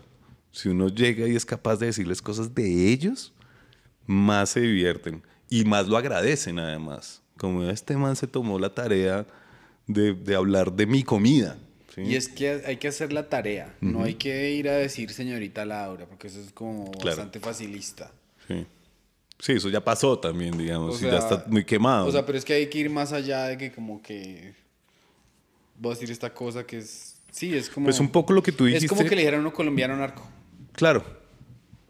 Que igual también los colombianos deberíamos dejar de sentirnos ofendidos por eso. Y güey. yo tengo Somos chiste, yo-. Yo, tengo un chiste y lo, lo que- ¿qué pasa? A mí también me gusta que sean un poco ciertos. Claro. Entonces, por ejemplo, a mí me pasó que un man olió enfrente de mí en la primera esta de mi show, weón, y yo quedé así, yo no supe qué decir, weón. Yo dije, hola, ¿eso qué es? Y me dijo, que ketamina, yo.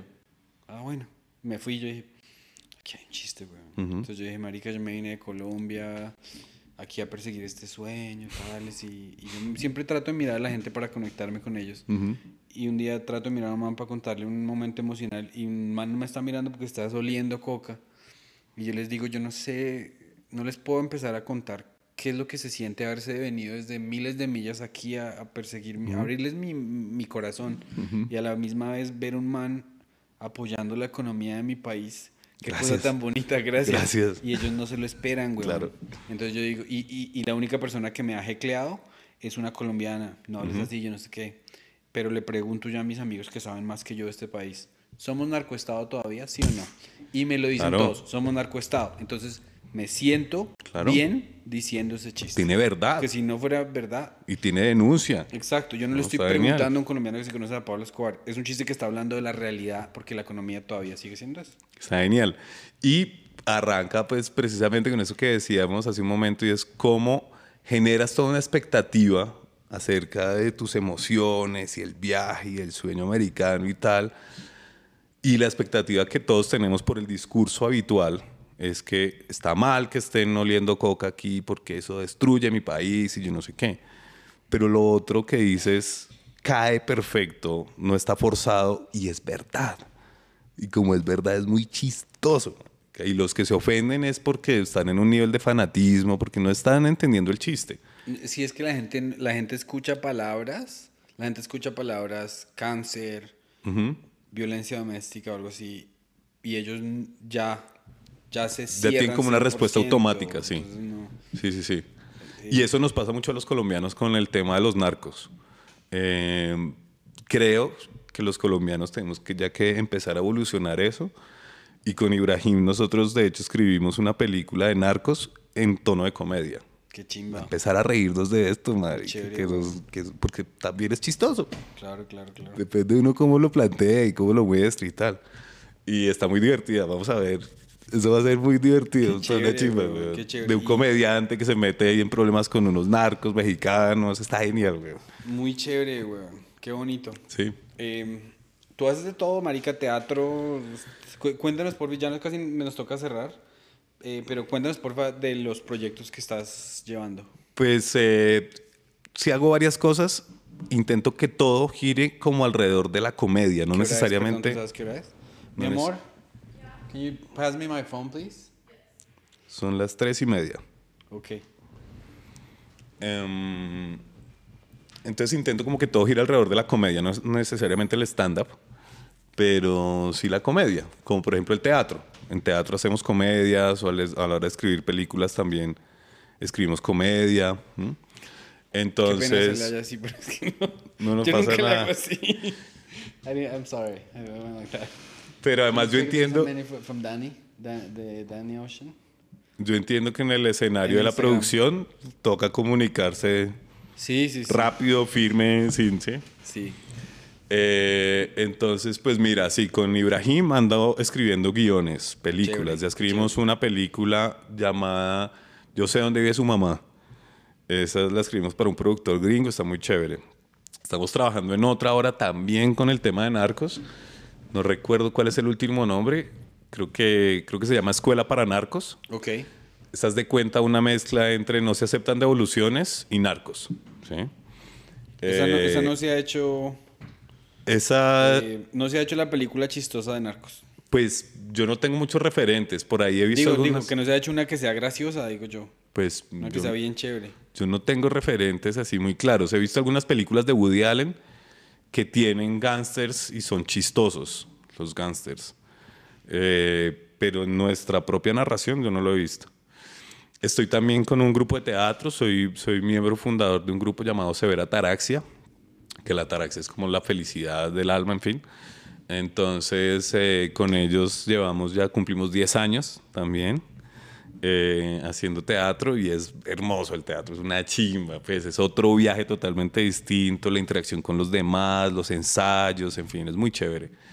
Eh, ando montando una empresa que es Punto Comedia, que es, es un portal en internet que va a alojar contenidos de comediantes, pero también estamos, eh, tenemos ahí perfiles de los comediantes para que la gente te conozca y, siga lo que estás haciendo.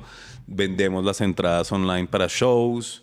Eh, bueno, tenemos ahí varias cosas. También es una productora de comedia. Estamos empezando a, a producir contenidos digitales. Estamos produciendo el especial de Ibrahim Salem. Bueno, varias cosas.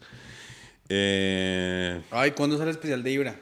Este se va a grabar en diciembre, el 9 de diciembre creo que es. Uy, parce, se viene, les estaba diciendo... en Colombia está pasando mucho. Se viene y, les quiero recordar a todos los que en Bogotá nos, nos, ven bastante en este podcast, entonces vayan a la grabación, bueno, en Punto Comedia todas las semanas ahí encuentran... Shows. ¿Dónde están todos los Punto Comedia para mí ha sido esencial desde que yo vine, no conocía a nadie. Yo me metía a Punto Comedia todos los días. Al principio me molestaba a Santi y Gordo, pero después ya me di cuenta que en Punto Comedia, en Punto Comedia se ven shows desde, o sea, todos los open, hasta el, mejor dicho, el calendario de comedia está ahí, métanse a verlo. Estoy emocionado porque este año sale el, el, el primero de Sánchez, el segundo de Murillo, el eh, un especial de Rincón, un especial de Ibra. ¿Su merced cuándo va a sacar uno? Ay, yo voy a escribir uno nuevo. Realmente llevo mucho tiempo diciendo mis chistes viejos. Los amo. Sí. Pero, pero ya no los siento tanto. Entonces quiero, quiero sacar un especial nuevo. De hecho, otro de los proyectos es Malditos Vecinos, que es mi podcast junto con Lucho Gardiazabal y Brian Mora. Muy divertido, yo lo vi que días también. Me encanta y le estamos trabajando, metiéndole más inversión, en fin. Chévere. Bien, cosas nuevas para esta temporada. Eh, y parte del propósito entre los tres es jalarnos para sacar un nuevo show, cada uno su nuevo show. Entonces, eh, yo diría que lo voy a estar grabando el próximo año, como a finales del próximo año, ojalá.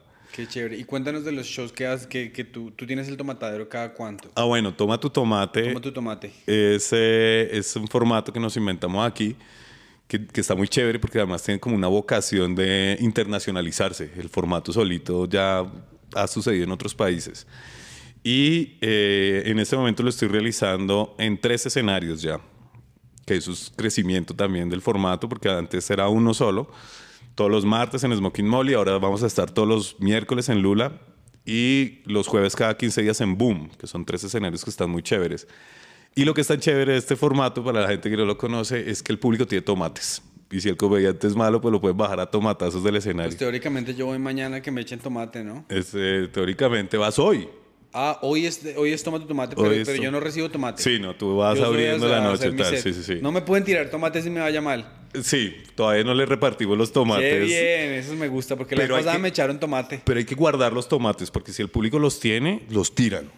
Imagínate uno llegar allá, hola, llego de Nueva York. Ya me, ya me empezaron a mirar. ¡Ah! Ya, para abajo. Parido. De hecho, eh, dentro de las reglas ahora del tomatadero, que es esa parte, pues, como de los tomates, eh, está que el comediante tiene dos minutos de inmunidad, donde no le pueden tirar tomates. Porque cuando recién empezamos con el formato, no dejaban hablar, weón. La gente saludaba y ya los estaban bajando a tomates. Porque es muy chistoso tirarle tomates a alguien que quiere hablar, weón. Entonces es muy divertido para el público, el público ahí tiene como una maldad. Es, es, un escenario muy exigente porque el público tiene más ganas de tirar los tomates que de reírse. Para reírse puede decir a muchas cosas. Sí, es que ya les, les está dando mucho poder. Es un superpoder. Es divertido porque hay que, hay que feriársela, hay como que, Hay que probar finura, hay, que, hay que tener muchos recursos, hay que... Una cosa que yo he visto mucho es que eh, les tiran un tomate y se asustan y se bloquean y ya no saben cómo seguir y tal. Es un súper entrenamiento, porque cosas inesperadas suceden todo el tiempo en los shows. O, que tengas la atención de que hay unas cámaras grabando porque estás concursando en sábados felices, por decir algo.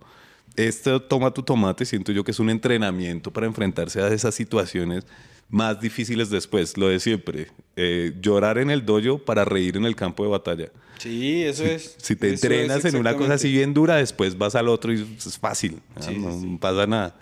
Entonces eso está súper chévere y ya está sucediendo también en Medellín. Eh, hay unos amigos en Miami que lo quieren hacer, otra gente en. Chile ¿Quiénes también. Me lo presentó eh, Franco Bonilla, no recuerdo el nombre. Esteban, tal vez. No ah. Esteban Blues. Tal vez, tal vez. Sí, es un amigo mío.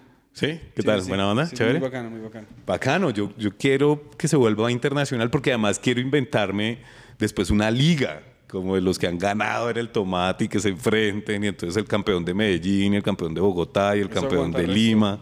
Genial, va a ser muy divertido y Muy que, chévere. que te vas ganando como medallitas porque ya ganaste o porque ya fuiste host o porque... Está hermoso. Está genial. Y ahorita, eh, a mitad de octubre, arranca el torneo, el Gran Medio Tazón, que es el torneo de Toma tu Tomate.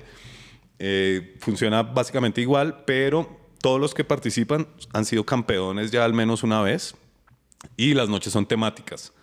Ocho días antes se revela el tema, entonces todos tienen que ponerse en la tarea de escribir juiciosamente material.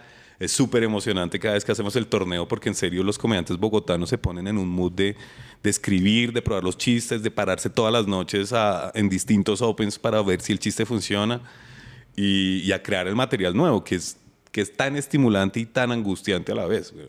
No sé a ti cómo te irá con esa parte del proceso, pero es difícil. A mí me encanta escribir nuevo material. O sea, me- a mí el mate- a un chiste ya lo hice, ya me aburro rapidísimo. Pero ese ejercicio me parece hermoso. Ajá. De poner a los chicos a, a voltear ahí con material. Es de- muy divertido, es muy de- chévere. de eventos.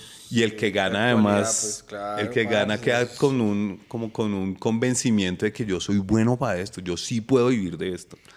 Tú que estás ahí como al pulso de la comedia aquí. Tres voces nuevas que tú veas. Estos chinos van para arriba.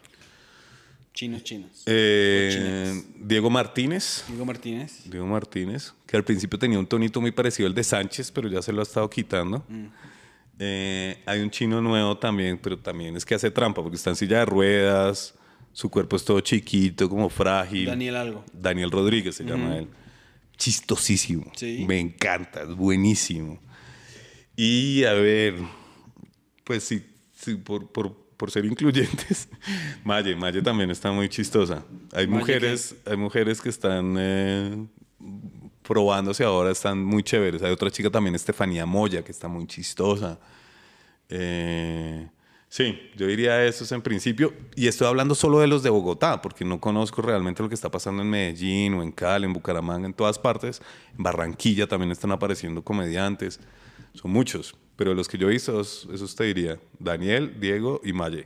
Están muy chéveres. Qué chévere. Sí, sí, sí. Listo, entonces ya cerramos con esto. Eh, recuerden seguir a Rafita en Rafa de Dos Patas en, en- en redes. Sí, Rafa de Dos Patas. Punto comedia, ahí encuentran todas las cosas de comedia. Vayan a Toma tu Tomate. La, la información de Toma tu Tomate tiene su propio Insta o, Eh, o en sí, Punto Comedia. tiene, pues? tiene su propio Instagram, pero, pero yo también soy el que maneja Ok, esa cuenta. entonces en estoy Rafa de Dos Patas, pues. Esa cuenta está abandonada hace un rato. Pero sí, a través de Punto Comedia o a través de mi cuenta, yo les doy información, les regalo cortesías, pero vayan, vayan, que es muy chévere. Qué chévere, listo. Y no se les olvide, suscríbanse a este canal, recomiéndaselo a todo el mundo. Déjenos una reseña positiva.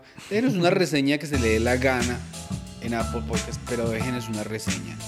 Y gracias por escucharnos en audio, gracias por escucharnos, por vernos aquí. Nos vemos la próxima, Rafita, ha sido un placer. Pedro, muchas gracias, qué chimba. Todo bien.